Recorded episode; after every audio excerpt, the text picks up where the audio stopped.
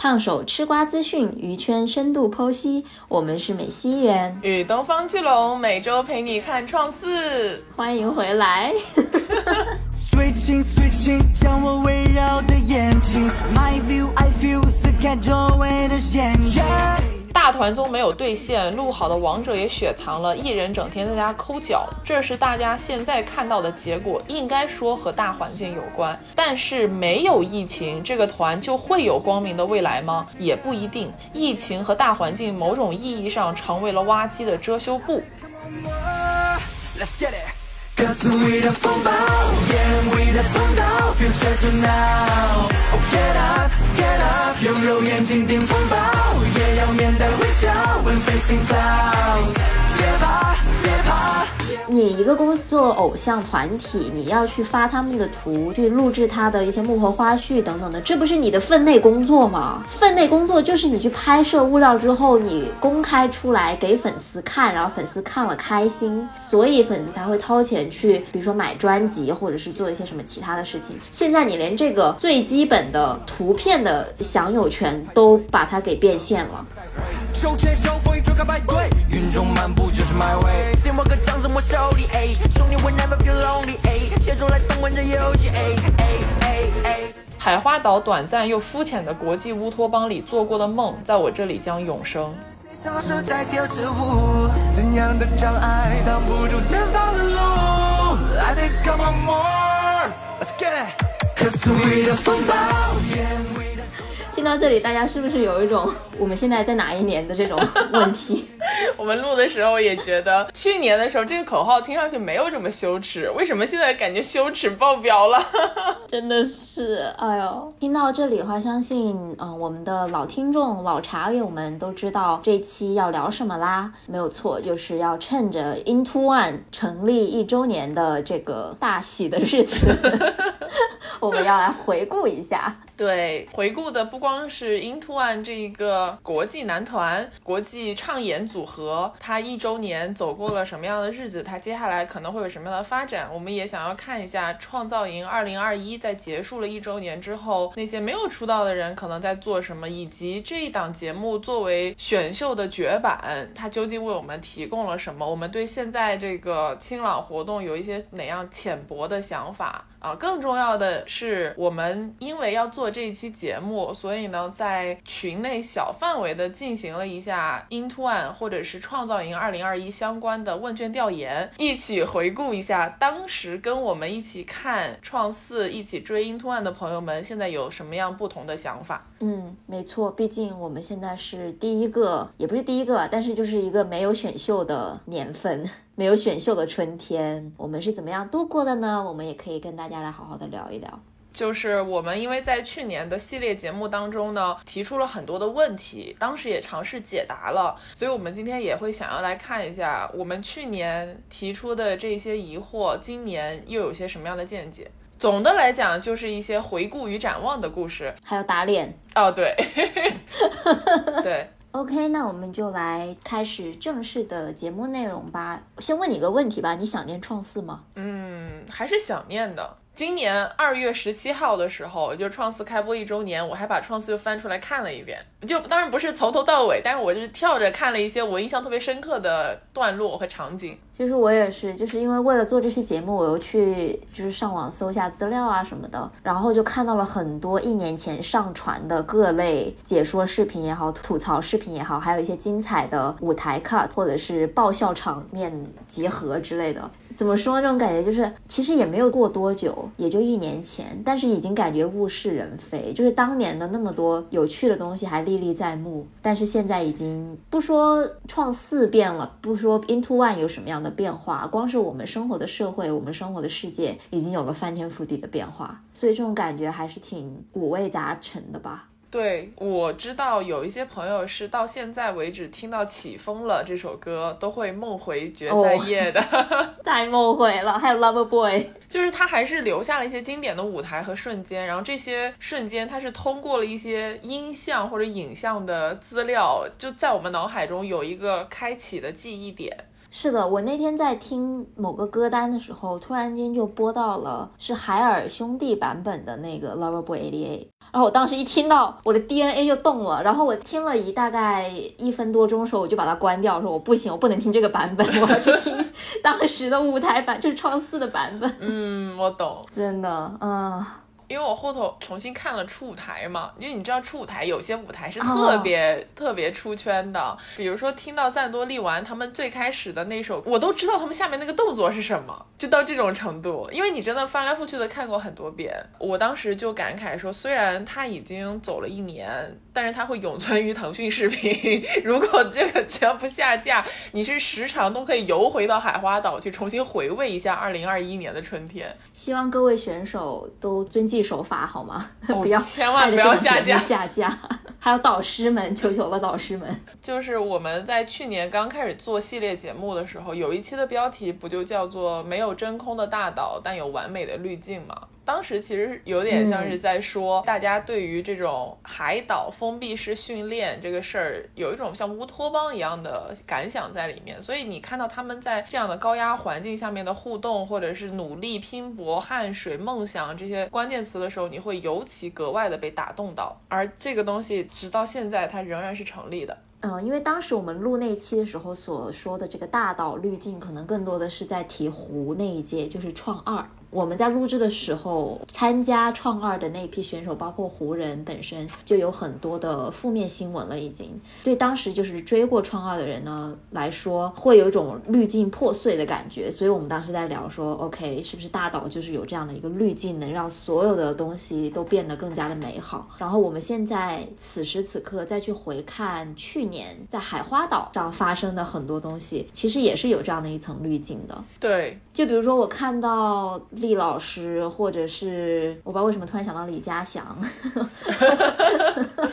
还有像是什么像张新瑶啊，他们或者看到他们的名字的时候，还是会想到海花岛，还是会想到他们在营里的那些场景。而且我跟你说，除了这个之外，我还有一个想法，是因为海花岛不是恒大的吗？恒大现在不是有一些破产危机？你知道，天天有负面新闻出来，我每次看到恒大都会想到海花岛。而且海花岛本身作为一个建筑，我一个投资是极其失败的。就我看了很多新闻去剖析它为什么是一个失败的选择的时候，我也会有一种啊，就这个地方真的烂透了。但这个地方曾经在去年春天的时候有过一场梦。是的，而且最近我们群友他们，因为有的人在上海嘛，所以他们就在在家里自给自足，在种葱，就在种一些蔬菜啊，这种 葱类的植物。然后就有人回顾了去年张家园在营里面种葱的那个图片，真的不知道那个小葱后来怎么样了。所以在我们问卷里面提出了各种各样的问题嘛，其中有一个呢，就是向大家提问：今年因为没有选秀了，因为今年是有这个清朗活动，没有选秀之后呢，今年给你的生活带来了什么样的影响？中间有一个朋友他说的非常好，他说去年虽然被创四虐得死去活来，但还是能感谢海花岛带给我的一切鲜活情绪。就这个，我相信应该是很多人的真实写照。是的，嗯，很多人都因为去年的节目真情实感过嘛。那今年没有选秀，对你来说有什么？就是对你的生活有什么影响吗？有啊，我今年春天过得贼无聊。因为你已经习惯了，说每年大概这个时节你是有一个可以追的综艺，而且它是投入式的追，就哪怕你可能赛后就 move on 了，但是你在追的时候，你至少会有 pick 的选手，你会有希望出道的选手，对吧？你会期待他每个星期能带给你一些什么样新的体验和沉浸式的参与。但是今年就是啥都没有，这春天过得我可无聊了，你知道。但是我不是要告诉你啊，就是选自选秀开始，每年春天有选秀这件事情，其实也才几年的时间。对，一八到现在嘛，是。但是你要知道，选秀它虽然时间短，但它出现的姿态几乎是势不可挡的。就它像是一个龙卷风一样，就是席卷了我们的生活。它是侵入了我们的这种非常熟悉的流行文化或者日常的这种文化当中。然后现在它没有了这个势不可挡的这个姿态，就变成了一个巨大的空白。然后这种空白和空缺的感觉，是让我今年春天印象特别深刻的一个点。是不是还有一个原因，是因为就是隔离啊？啊，是在隔离期间会显得格外空白。是的，是的，对，因为我们的问卷里面有一个朋友的那个回答也给我留下了很深的印象。就是我们的问题是，呃，今年没有选秀对你有没有什么影响？然后他的回答是，也许有，但是二零二二有太多的大事发生，选秀已经不算什么了。我相信这个对很多人来说都是都是这样的。但是在这个基础之上，又有了新的想法，是我觉得恰恰是因为今年春天是一个多事之春，就大家都在经历这样那样的一些挣扎，在这种情况下，这样能够让你提供寄托的东西更加重要了。对我来说，我因为我不能代表所有人发言，因为我也被隔离了将近一个月，就我很清楚，在你被隔离的时候，你是需要这种能够转移你注意力的东西，你是需要一个所谓的虚无的寄托，不管它有没有意义都都好，但对你那个瞬间来讲，它是有存在的价值的。就是因为连这些东西都没有了，所以我就感觉这空白甚至更大了。我觉得这是就很看个人的一个生活情况，但是对于我来讲，事情是这样的。然后关于选秀没了，或者我们开玩笑叫选秀逊了这个事儿呢，大家都知道，它是因为清朗行动的出现以及清朗行动的大力的推广，就导致了最终是这样的一个结果。那么其实，在去年的时候呢，我们也做过两期节目，想要探讨两个方向的问题。第一个是选秀对标公共事务来说的话，饭圈行动，就我们认为的一些饭圈的活动行为，这些在现在的社会当中，它有哪些代理意义？嗯。我们当时其实就说了，饭圈的很多行为，它是有一个很强的力量的，它是有一个强动机，然后有一个强执行力在里面。但是这样的一种力量，或者是一种能够可能改变社会某些方面的存在，在清朗的影响之下呢，它现在其实已经慢慢的消散了。因为我们当时的一个点就在于说，饭圈行动其实有点像是如今参与到公共事务或者说社会活动中的一个形式。虽然它是所谓的饭圈，但它其实已经渗透到了我们生活的方方面面嘛。其实清朗的出现，包括现在它的就是覆盖面之广，也从某种程度上是印证了我们之前的那个猜想。就是清朗已经渗透到了我们生活的很多圈层，原因就在于说饭圈还有所谓的更广的一个流行文化这个概念，它已经早都不是那种圈地自萌的状态了，它已经跟很多我们生活的方方面面去捆绑起来，比如说资本呀，或者是一些嗯社会议题，然后还有很多呃女性话题或者性别相关的话题啊，因为有很多的 idol 他们塌房等等的，引起了非常多的粉丝，特别是女性粉丝的。一个对性别关系的一个思考，所以它已经跟我们生活社会中很多的方面捆绑起来了，挂起钩来了。所以当清朗出现的时候，我们也会发现它是势不可挡的，它一定会影响到我们生活的方方面面，就不只是说饭圈本身。或者说娱乐本身，对这个其实可以联系到我们去年提的另外一个问题，就是关于在我们崇尚阳刚之气的现在的社会当中，男团选秀这样提供了很多不同类型的男性范本的这么一个活动，它有没有在重塑或者是影响到我们的性别观念？那么从现在的情况来看呢，就是我们可以很狠狠打脸。这种影响力在以清朗为代表的这样一种我们很难去抗拒的力量面前，几乎是没有什么存在感的。就我们没有办法去控制这个事态的发展，也许它影响到了一部分人，但是也只是一小部分而已。所以在这个问题上面来讲，其实是呈现出一个比较悲观的态势。对，但是我们关于整个清朗的话题，会今后有机会的话，再非常深入的去聊。今天我们还是想要多聊一下 一周年的这些事儿，所以我们就不在这个方面去深挖了。嗯，但是我一定要，因为说到了这个，我们当时那期节目的封面还是涛涛呢，我只能说涛涛留回了长发。而且涛涛经常还在抖音上面 cover 一些当红的团舞，对，还是蛮有看头的，就很辣，对，是。然后我们回到这个正题的话，其实我自己有一个有趣的想法，是我觉得像刚刚说的，选秀虽然时间短，但它的影响力巨大。除了选秀之外，单改也是的。就我们都知道，大陆的单改剧几乎就是上一部爆一部。也就是说，我们如果去回顾过去，比如说四年左右的时间，你会发现内娱新崛起的流量们，选秀或单改背景必占其一。那么在这样的一个态势之下，我们可以非常放心的说，选秀和单改的出现，它就是改变了整个内娱的版图，它就是它对内娱的，就是我们认为的流量进行了大洗牌。那么现在它这两个选项都消失了，就是我们都知道没有选秀也没有单改了，他们的衰落同样也会带来内娱的重新洗牌。就是你现在很难再去想象一个人能够通过什么样的方式一夜爆红，因为这两条途径都被堵死了。我们现在也许正在目睹内娱的一次重新的变革，不管它是往什么方向走，它都是有趣的。就这一点我还是蛮感兴趣，就是我觉得应该可以持续观察一下。嗯嗯，但是其我个人会对这个事情有一点点的悲观的态度，就在于说，因为现在大的形势实在是太过于动荡，导致内娱或者说娱乐圈吧，也不说微不足道，但是跟一些其他的大事比起来的话，好像就显得没有那么重要。对，虽然我同意说，在这样的情况下，我们可能更加的需要一些欢乐，或者是一些能够排解情绪的渠道，但我觉得在现在的形势下，这个重新复活，或者说内娱回到很活跃的状态，可能还是需要很长一段时间。你知道我在想到什么事情的时候会觉得特别荒谬吗？时间如果推进到今年年底的话，当硬糖少女三零三解散了，当青三的 X Form 解散了之后，Into One 或将成为内娱唯一存活的选秀限定团。你觉得这事情离谱？真的好荒诞啊！对啊，都不知道他们能干嘛。而且你说到硬糖的时候，我整个人脑子就是懵了一下，就突然意识到，就还有个硬糖呢。对呀、我都快忘了。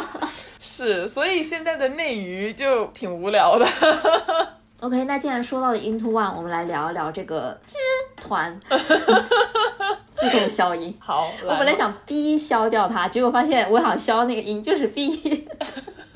对，然后嗯，我们的那个就是在听友群内部做的这个调查问卷的话，第一个问题其实就是说，呃，你还有在关注去年在创四 pick 的选手吗？百分之九十二的人都是还在关注，然后还在关注的 Into One 选手是基本上就十一个人里面每个人都有投票，所以就是至少是在我们这个小的群里面的话，大家都还挺关注 One 的。如果不关注 One，、我感觉你偶尔还是会接收到他也就退群了。对，你说的对。然后我觉得特别好笑的是什么呢？就是虽然百分之九十二人都在关注，但是在接下来的问题就是你对现在 Into One 的发展满意吗的时候，那就是压倒性的不满意，就是不满意，几乎没有人满意，所有人都不满意，对，只有四个人满意。真的很离谱。不过这也正常了，我觉得很多团都会，就是没有人会对自己喜呃喜欢的团体非常满意，就大家都有一种恨铁不成钢的感觉。不过我们可以来看一下，就是关于大家对于 Into One 现在发展哪里不满意的这个问题，因为它是非常有代表性的回答，我认为。嗯嗯嗯，压倒性的大家都觉得是没有好的舞台，我觉得这个也毋庸置疑了。首先就没有舞台，对，在此基础上，合体的舞台也非常少。在出道初期的时候，他们上了很多的卫视的那个就是表演的晚会，因为那种晚会基本都是带货主题的，就比如说六幺八晚会啊之类那种。虽然是你管它主题是什么，但至少它也是个舞台嘛。然后紧接着，类似于晚会请 idol 这个事情，它就慢慢的衰退了。就大家都知道有一些限制，就是秀人有很多严格的要求，所以他们舞台的机会就越来越少。接着呢，力丸他又因为这个身体的伤病又回到日本了，就等于说根本就没有十一个人在一起的情况，并且我们之前不是一直都期待说 Into One 出道了之后他们能上炙热的我们嘛？然后炙热的我们今年又做不 了了这个节目，是呀，就导致了根本没有舞台。你别说好的舞台了，能一起跳个舞就不容易了。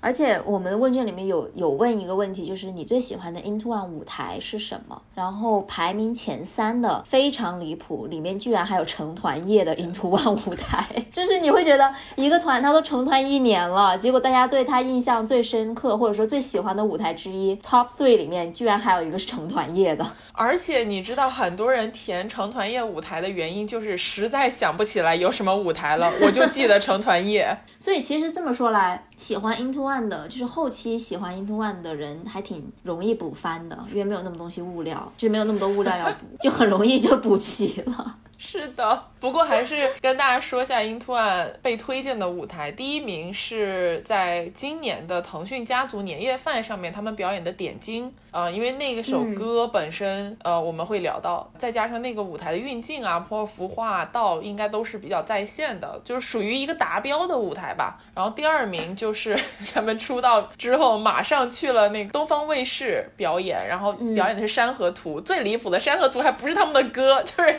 之凤凰传奇》的歌曲，你知道吧？呃很多人选这首歌的原因是，第一他们是十一个人都在，第二个是这个舞台不管怎么样看上去还是比较大气的，就是我们能从大家喜欢的三个舞台里面就明显的看出来，舞台确实，就是矮子里面拔高个，是真的挺不容易的。说而且又加上现在又疫情了，就是又不知道啥时候能有舞台，整体来说很萧条吧，就挺惨的。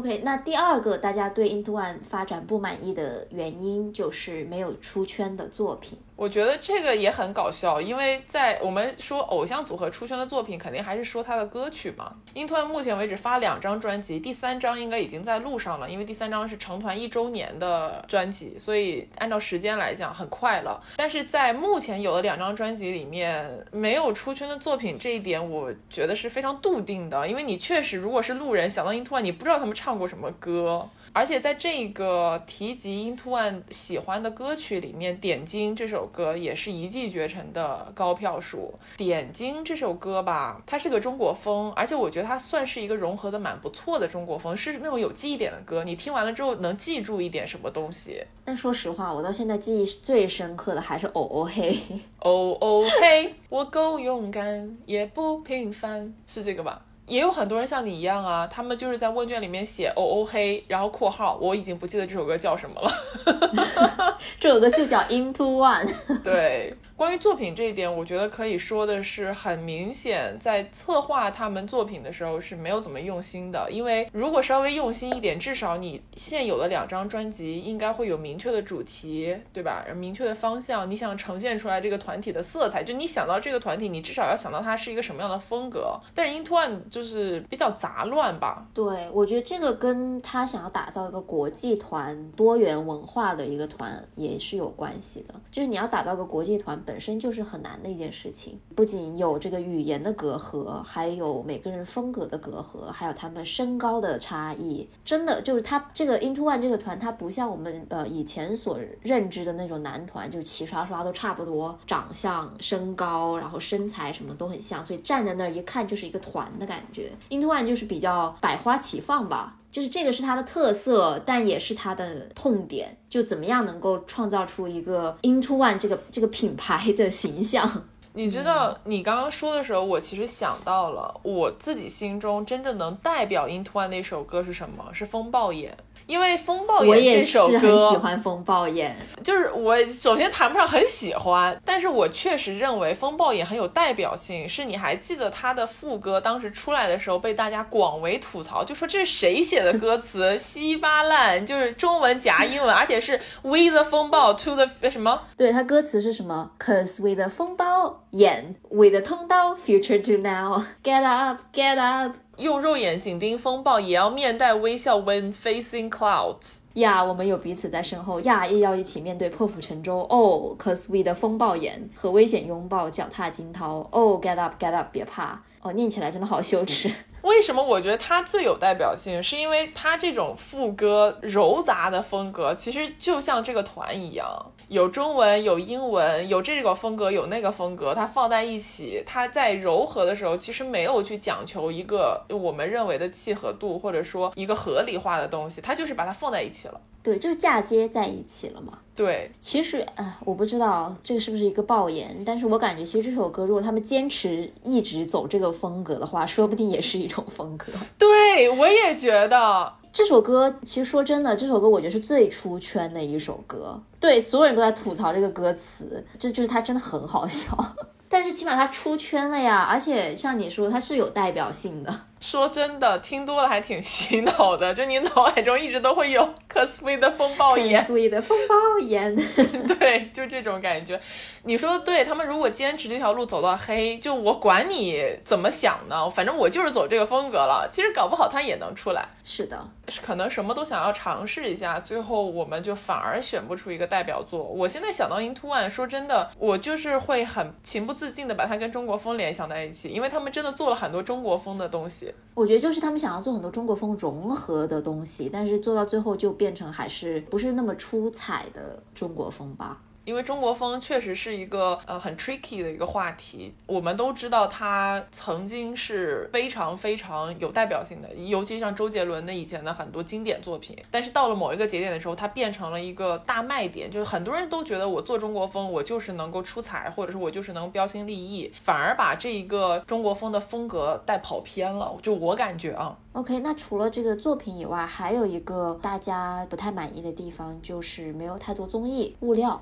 这个不满意，我觉得太正常了，因为它就是没有什么综艺物料。对啊，就是 again，就是有各种各样的原因啦，但反正结果就是没有什么综艺，没有什么无聊。这个我可以大概捋一下它发生的过程，因为我对 Into One 前期可能还关注的多一点，然后到了后面我自己也有点累了，就感觉关注不动了那种心情。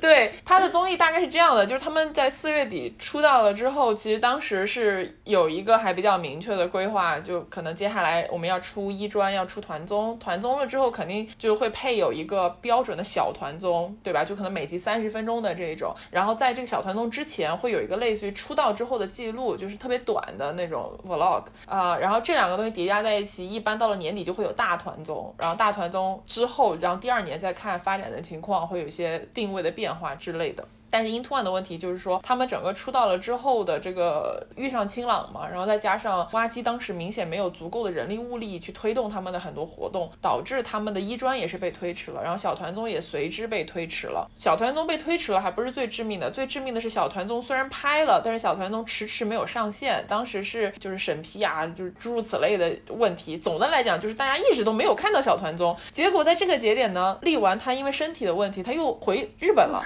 就导致了。就十一个人的物料就停在小团综这儿了，就等于之后拍的，包括大团综，就是他们去拍那种像纪录片一样的东西，之后就没有力丸了。那你说，对于团粉或者是对于力丸的粉丝来讲，其实这个是打击非常大的嘛？对。再加上大概去年下半年吧，他们就是中国籍的成员，他们又去录制了那个王者玩王者荣耀的一个综艺，但是那个综艺就是所有人都拍到了路透，到现在也不知道这个综艺什么时候能播，中间面临了很多因为跟清朗相关、疫情相关等等的问题。导致了他们的物料就是一拖再拖，拖到最后可能很多粉丝都跑路了，他还没有放出来。小团综就是典型的一个案例，因为小团综终于放出来了之后，其实是反响还 OK 的，就大家就有一种哎，我还是蛮喜欢看到他们七月份的互动的那种心情。但是已经太晚了，就很多粉丝都跑路了呀。所以在这样的一个情况下，就大家一直等不到新鲜的物料。你知道综艺这个东西就是非常圈粉。如果你在综艺上面有这个团的感觉，就大家的互动很有意思，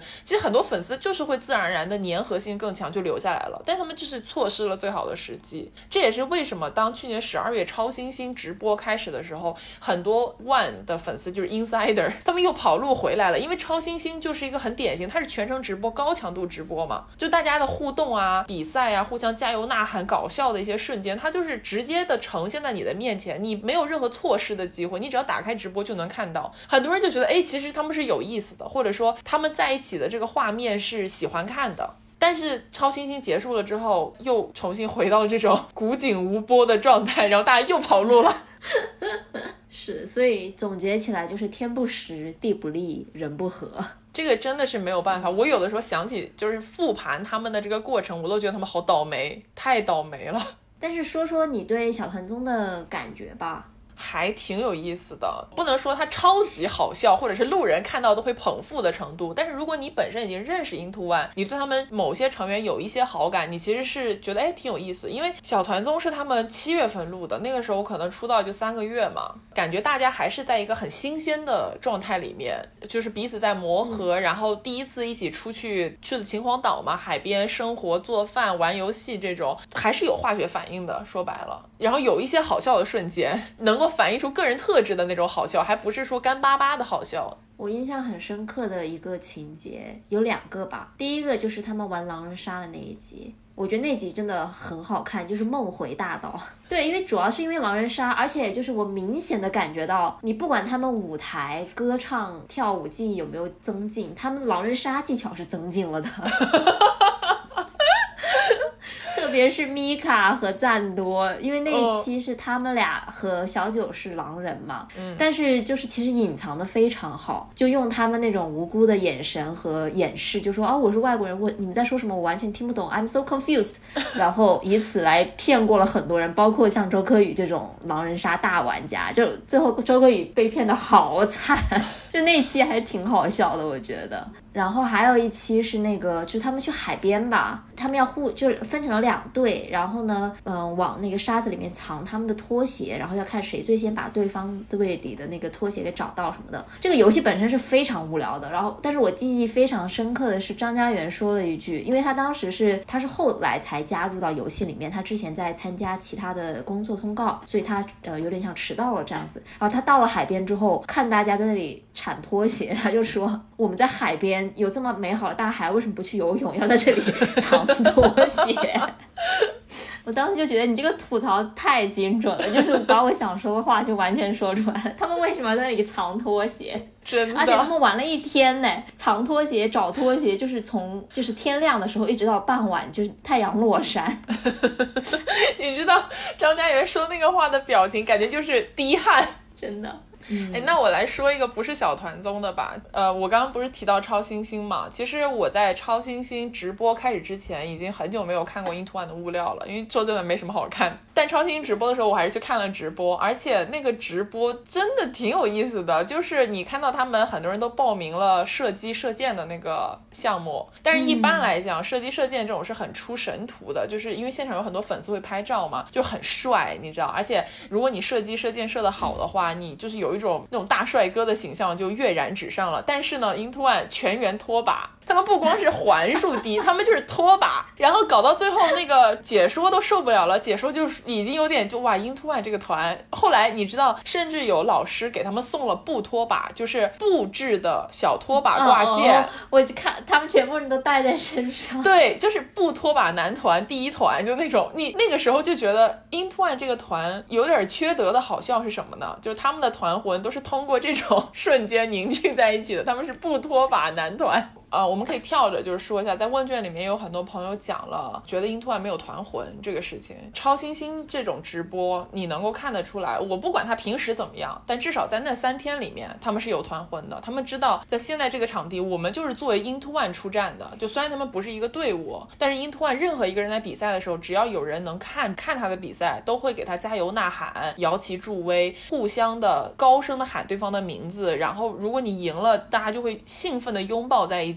包括到了结尾的时候，他们披着 Into One 的那个旗子在场地里面跑来跑去打闹的时候，你就会觉得不管别的事情怎么样，但是这一个瞬间它是永恒的。他们是 Into One，但是这种瞬间它就是非常难得嘛，因为你没有什么物料能够看到他们这样的瞬间。其实说真的，在超新星或者说这种运动竞技场里面，你的这个团体之魂很容易就燃起来了。我们就不说什么像超新星这种偶像团体类的竞技，就包括我们小时候上学的时候参加运动会的时候，那个时候班级的凝聚力是最强的呀。之前再看不上的同学，当他参加某一项体育赛事的时候，你就会觉得他跟我是一伙的，我一定就是一荣俱荣，一毁俱毁那种感觉。所以在超新星里面，就真的就是梦幻一般的三天，其实跟大岛也挺像的。呃，不过说到超新星，有一点我还挺感动的，就是当时应该是一位日本的粉丝，他在 Twitter 上面画了很多在超新星上面 Into One 的这个漫画。就是看到那一组漫画的时候，我当时是有点感动的。就第一是觉得他画的很好，第二是觉得说国际男团他还是有一定的意义的吧。这个老师他现在来微博上开微博了，如果大家去搜一下，应该能搜到。哦，真的吗？对，他就把他的画作就搬到微博上面来了，这样子。因为他画的真的非常传神。对，就是他抓住了每个人的那个点，可有意思了。真的，他画的那个雷墨把我笑死。因为我们已经说了他们很多关于综艺物料的这个问题。接下来大家对他的一个比较大的抱怨就是说，Into One 太多带货活动了，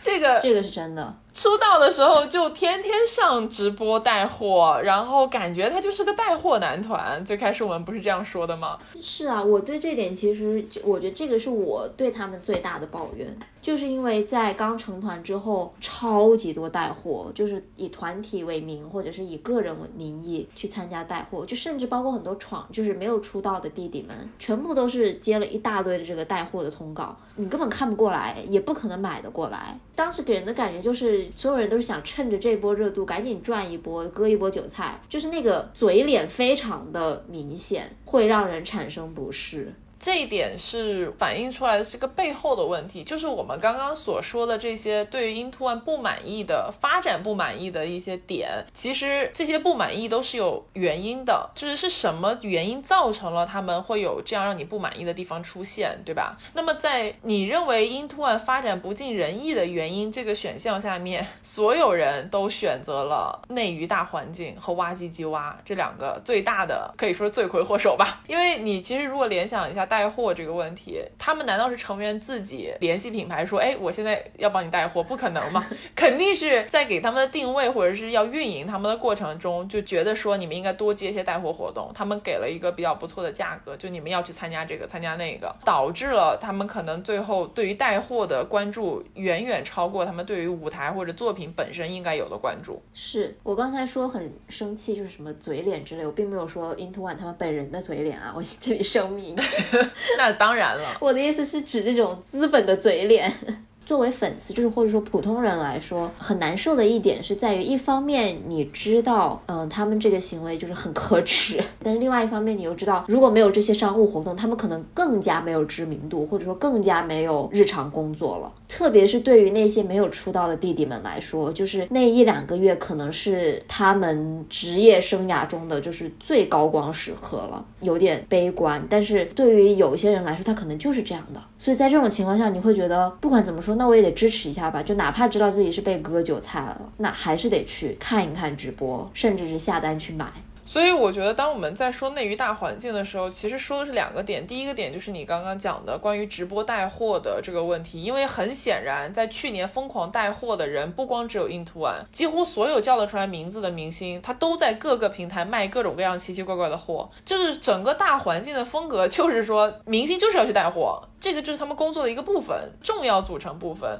所以整个商业资本的运作推使了这个事态往这个方向发生，他们也没有办法在里面有任何的抗拒的能力嘛。所以除了带货之外，第二个内娱大环境势不可挡的方向就是清朗嘛。一个是清朗，一个疫情嘛，就是因为这两个东西你都没有任何能抗拒的力量，所以在疫情的大环境下面，导致了他们很多的项目向后推延，就就是一些演唱会可能也办不了，因为一般来讲一年到底的时候就会开演唱会了，因为你有一些作品了嘛，演唱会也办不了，粉丝见面会也是因为疫情的问题，就是变成了一个很尴尬的收场的草率的结局，所以在这样的一个情况下，其实他们在一个不可抗力里面被裹挟着，就是越。越来越不可能成为一个有作品能立得住脚的男团了。但是呢，因为我们收集了很多大家的意见，很有意思的是，在大家提出来的意见里面，其实叫一语道破了一个真相是什么呢？我这里 quote 一下其中两位朋友说的话。第一位朋友是这样说的：说。大团综没有兑现，录好的王者也雪藏了，艺人整天在家抠脚，这是大家现在看到的结果。应该说和大环境有关，但是没有疫情，这个团就会有光明的未来吗？也不一定。疫情和大环境某种意义上成为了挖机的遮羞布。这是第一个留言，第二个留言是这样说的：他说大环境改变不了，但没有用心靠谱的运营就很遗憾。无论工作人员还是成员，能不能对自己的工作有点责任感？？I 工作本人暴怒。这两条是 我觉得其实很本质的发言了。就我们刚说了很多大环境的问题，但哪怕现在大环境好，在挖机的这个抠脚运营之下，这个团真的能有光明的未来吗？我们可以聊下挖机机挖。挖机机挖呢？我其实很喜欢挖机鸡娃，这我也可以说在前面。而且 群里的大家都知道我是阿依丹妮，就是我是龙丹妮的唯粉。但是在这样的情况下，我仍然要就是非常客观的讲，挖机在 Into One 这个团的运营上面烂透了。只要你稍微关注一下他们的运营情况，你就能得出这样的结论。我举几个简单的例子，挖机在给成员们自己的一些活动进行宣传的时候，因为官博会发嘛，打错字的情况，就是我们说这种最基本的工作校对的内容出现过不计其数，打错字，字的顺序错了，艾特错人，太经常发生了。还有包括工作人员，比如说有一些微博，他们要帮成员去发嘛，发微博的时候上错号，就比如说用 A 的微博号发 B 的宣发内容，你说这是什么事儿？就是说这是基本中的基本吧，你是稍微是不是用点心，你就能你就能搞对这种事情，错误的次数太多了，这是典型的不用心嘛。挖机最近一个被别人诟病的一个点，就是说他们不是当时拍了很多什么小团综啊、一专 MV 的这些东西嘛，然后挖机当时放出来的一些官方的，就是海报宣传的照片，其实就拍的不咋好看吧，就是反正不咋地。对，肯定不是特别好看。结果呢，现在有很多的站姐就开始发当时的官图，这个官图还不是说站姐偷偷摸摸跑到棚子里去拍了，站姐发的就是摄像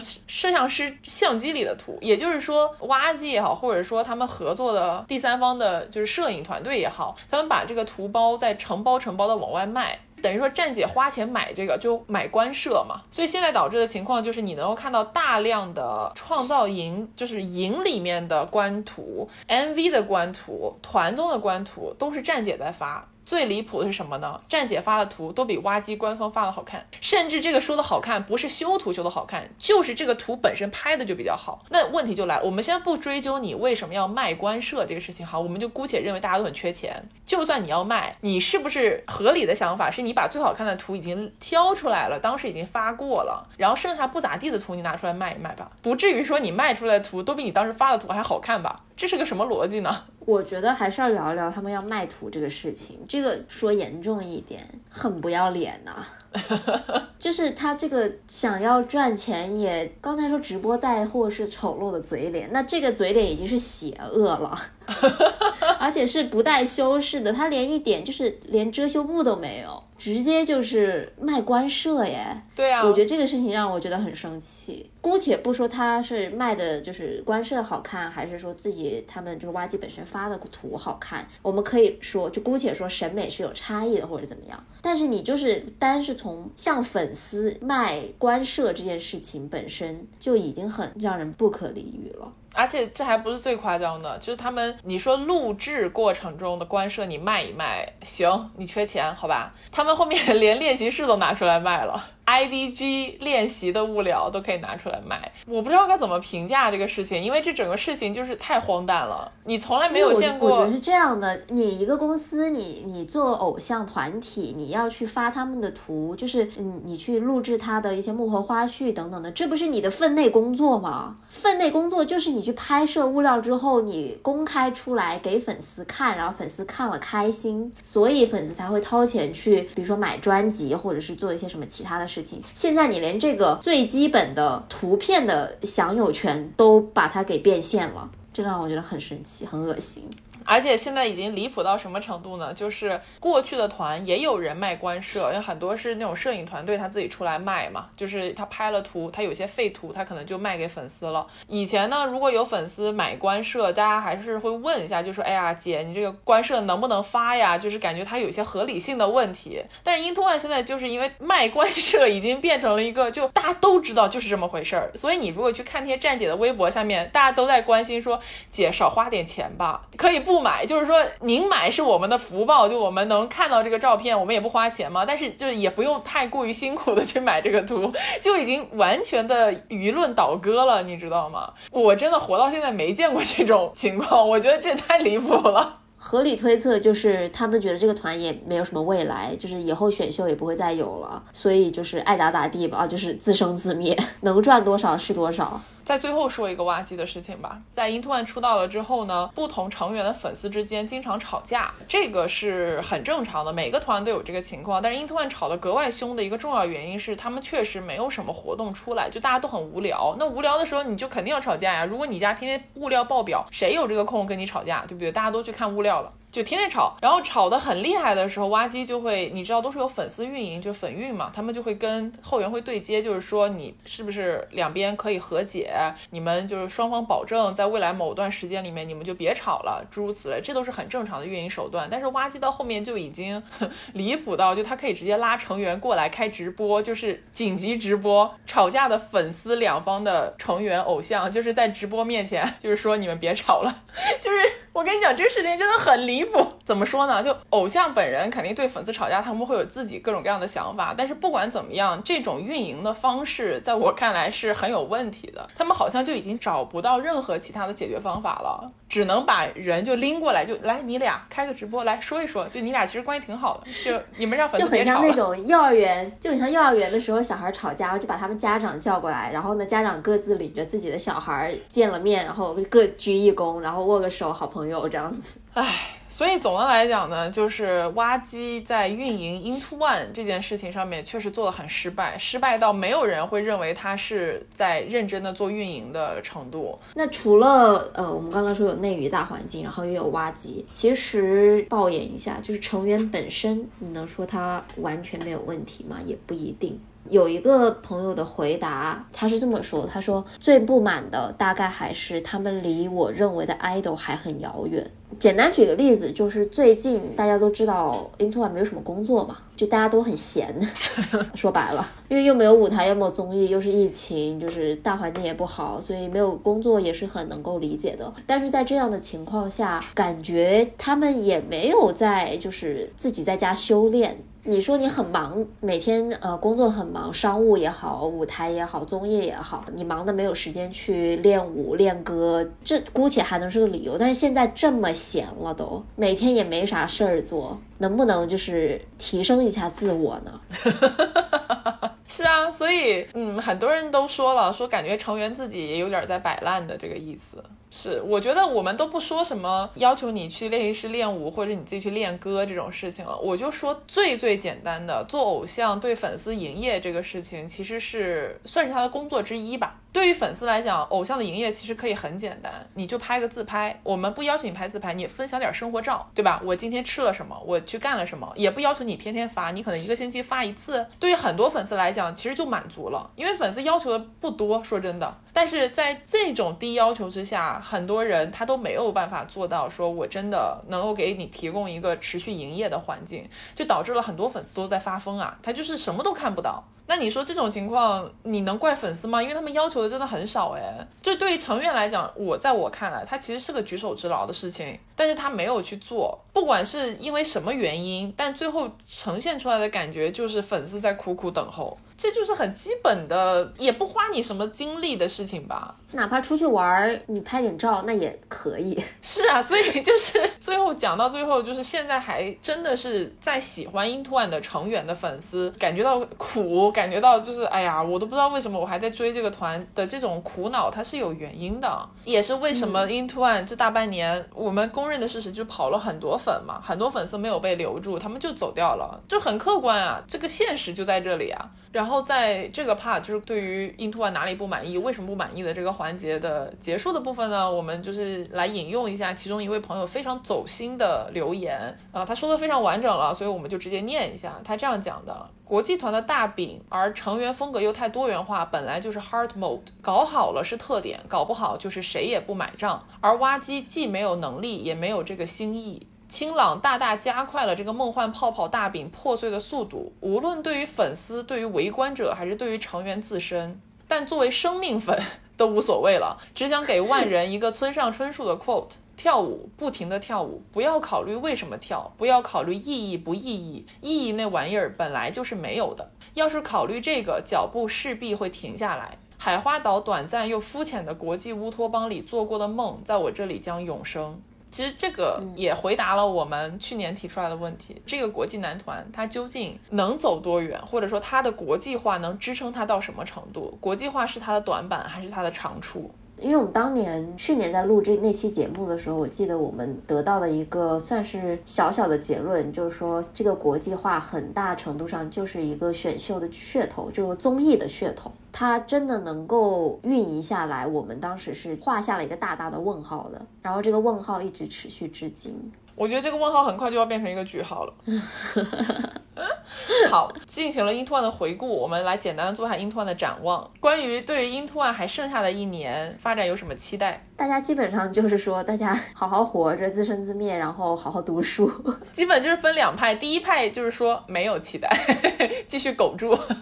第二派呢，可能就是乐观一点，就是说还是希望能够有多一点的物料，不管是练习室、舞台、综艺，还是梦中的演唱会，就是能有一点是一点。这种还是愿意跟他们走到最后的朋友们。我觉得比较现实的期待就是体面的收场吧，不要塌房。对，但是就按他们现在这个闲的程度来看，就没有工作嘛，每个人都很闲嘛，会塌出什么样的花朵呢？不好说哈。Into One 还有一年，那么 Into One 在结束了之后，成员自身有哪些解散后的期待？这个大家也回答了。非常神奇的就是，除了没有期待之外啊，基本都是希望能好好读书。我觉得我们还是有一点那个中国人传统思想在里面，就是说不管怎么样，哪怕你已经不走这条路了，但是你多读点书，对你自己肯定没有坏处。好好上学，拿个文凭。还有就是能在自己喜欢的事情上面好好发展，这个是真的。跳舞啊，还是演戏啊，还是骑摩托车呀？请报张某元的身份证号，或者是去做导演呀。反正你吧，做点自己发展点艺术追求，我觉得都是很好的。或者你就没啥艺术追求也没有关系，就是当个公务员，你起码就是不要危害社会，好好活着，做一个正直善良的人也很好。谁也没说你进了这个圈子就要一直走这条路嘛，对不对？只要你自己有想做的事情，你能够往自己想走的方向去发展，其实就已经是很圆满的一个结果了。好的，那我们说了这么多 Into One，因为他们是出道团嘛，我们简单来回顾一下创四那些没有出道的选手。我们也提出了这个问题，就是你还在关注的未出道的创四选手是谁？很多我们熟悉的名字，对，比如说像胡叶涛、奥斯卡，然后庆怜、吴宇恒、阿姆、张腾、You、河马、魏子越、于庚颖、谢欣阳、佐藤永祥，然后还有我们永远的厉老师厉路修。就听到这些名字，就会让你觉得哦，闪回。是的，对我我也突然想到了我们的卢克老师。嗯，但是卢克他现在还有在做自己喜欢的事情啊，就是他是有在持续的追求自己的梦想，演戏啊或者是什么的。我觉得挺好。我相信其他人都有了，就是他们也都在自己的领域，就是有在继续的想要发展，只是大环境真的不太好。你看我们涛涛，唉。就是没有舞台嘛，然后就只能在抖音大舞台上面 绽放自己。感谢抖音。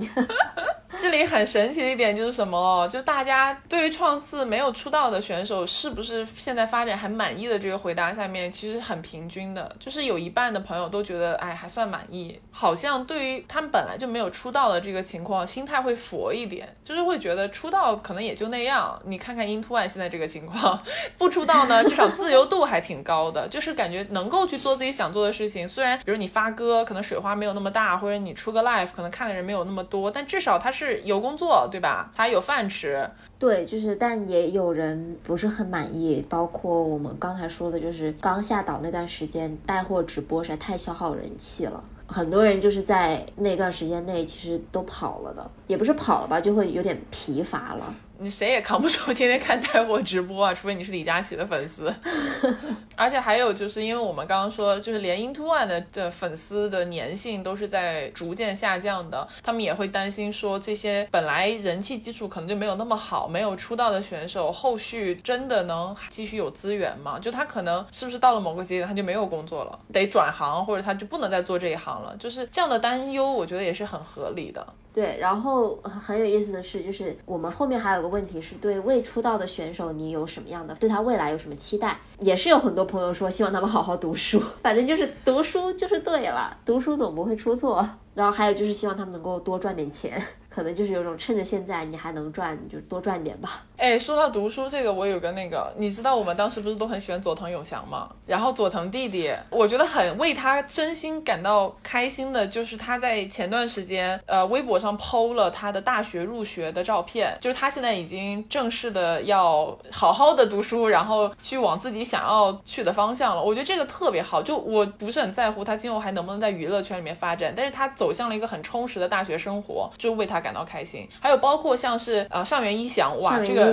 他不是之前去考了，对啊，HSK 嘛，就是中文那个语言能力考试，然后他考的分数也很好，他也通过了，他就在微博上面发，他是有持续在学习中文，然后他是持续的想要精进自己，就是你看到这样的案例，你就会觉得很为他们开心。对对对，哦，你说到他，我又想到 You，就是喜内优心。当时虽然他被淘汰的蛮早，但是他的热度其实还 OK。创造营结束之后不久，他就正式的等于说搬到了上海，把整个工作重心就转移到了中国。然后他也有好好的在经营他的 B 站啊，然后一些其他的业务。所以我觉得这样子也蛮好的，就是感觉他是有在好好工作的，认真生活。那我就想问一下，他现在还好吗？我不知道，我先搜一下，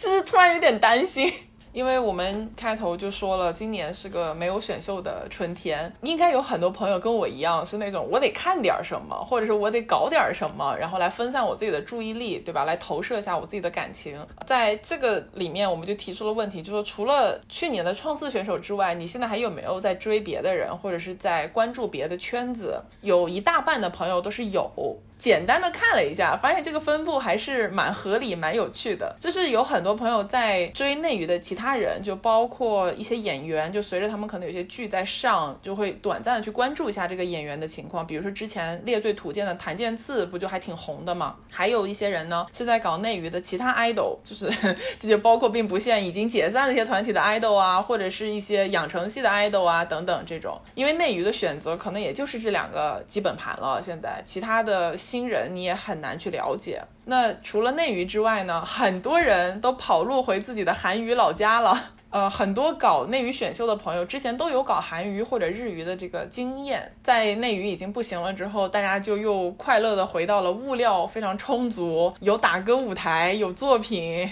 别的圈子里面去了，这也很正常啊。然后还有一些朋友在搞体育圈，就是之前冬奥的时候不就花滑呀、速滑队他们都很出名嘛，就是我们比较经常能够看到的体育圈流量相对比较大的这几个板块。那还有一些朋友呢，跟我一起在搞泰娱，这个的话蛮好笑的，因为我自己就是确实是没东西看，我就去看了一些泰剧，然后我现在是一个正在努力学习泰娱的进击的泰语博士的这个状态，所以跟我一起搞泰语的朋友还蛮幸福的，就我们每天都在一起分享物料什么的。总的来讲，就大家都去了有物料的地方，因为内娱它没有物料。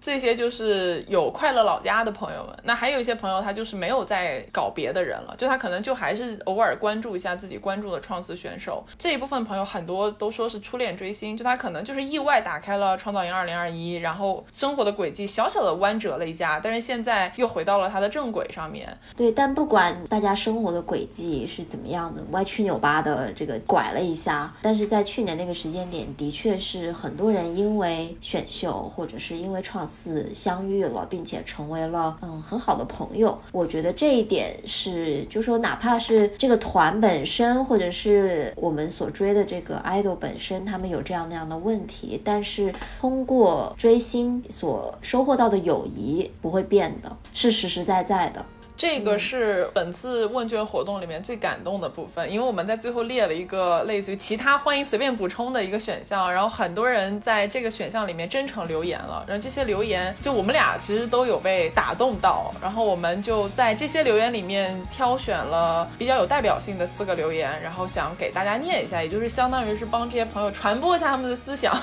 精华朗诵，对，精华朗诵，来吧，OK。感谢创四让我打开了袁宇龙的播客，然后认识了茶友们。追星可能会脱粉，但是交到的朋友是一辈子的。然后还有朋友说，如果从追星是达成社交这一点来看，创四和 Into One 给我创造了巨大的情感价值。但是作为偶像商品，我觉得 Into One 非常之失败。另外的话，还有朋友是这么留言的：祝袁宇龙顺遂平安。感谢你们节目的陪伴，感谢袁宇龙群里小伙伴的陪伴。虽然本人是万年潜水人士，听节目和看大家聊天，好像能增加一些在这个魔幻世界里 both 线上 and 线下继续前行的勇气。再次真心的感谢和祝福。这个好暖啊！我们还剩最后一条接下来这一大段，对，因为这个朋友写的很长，并且写的很真诚，也写的非常的好。就我觉得我们俩是没有这个文采写出这种话的，所以呢，我们把这段话送给大家，就是所有你曾经追星过，在追星路上遇到过朋友，并且找到了陪伴的朋友们。然后也希望大家能在在现在这个世界上面生存的更快乐、开心一些。他是这样说的。嗯对于这一年多以来的追星生活，还是有点想说的。追星的起点也许有千千万万个理由，生活太无聊，生活不顺心，喜欢看美好帅气的他们来赏心悦目，喜欢磕 CP 等等。如果追星是以生活的某种空洞为起点，那能够填补上这空洞的，对我而言，不是那些遥远的星辰，或不全是，而是曾经一起欣赏夜空闪烁的人们。生活的空缺，最终还是落回以生活本身填满。我觉得自己很幸福。不知在查询这样的体验是否是饭圈独一份，但这段经历和随之建立起来的友情，对我来说是未曾有过和弥足珍贵的。接下来是彩虹屁，大家就酌情的听一下就好了。对，听一下就。对，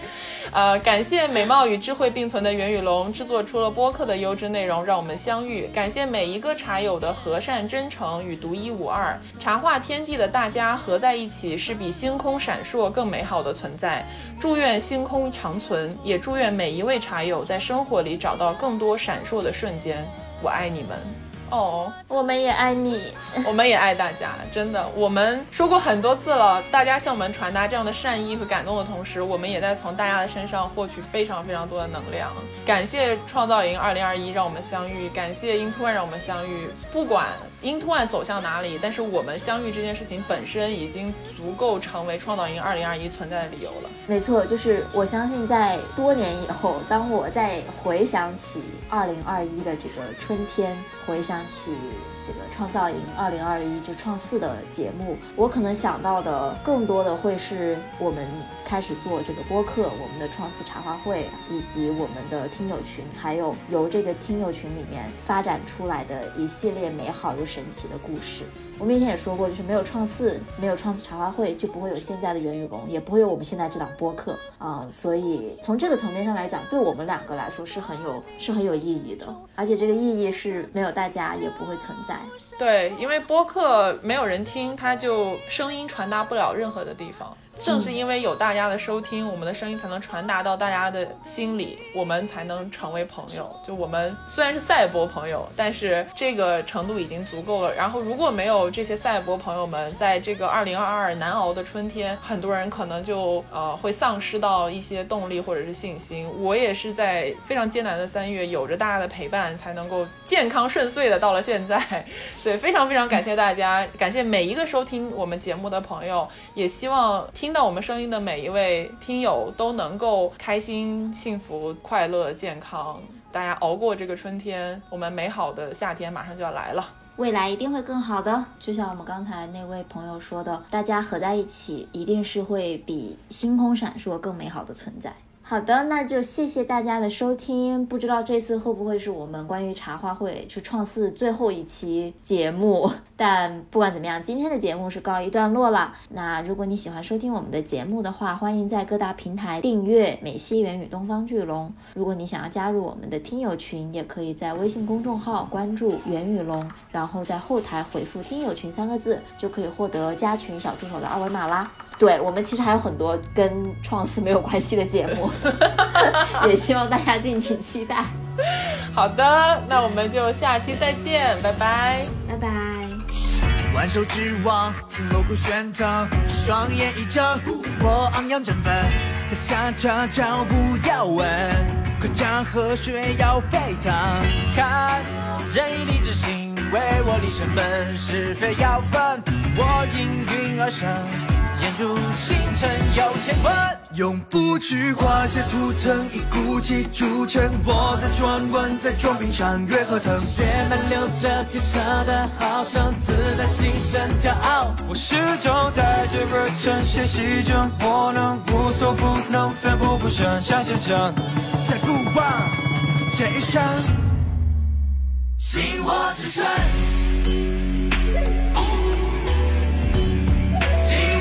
火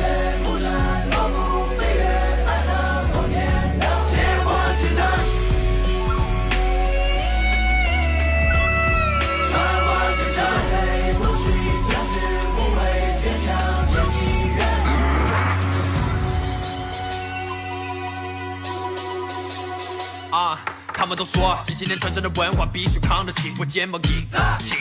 马步扎得紧，安高浮流不可以，顶天又立地是千年文化的底气，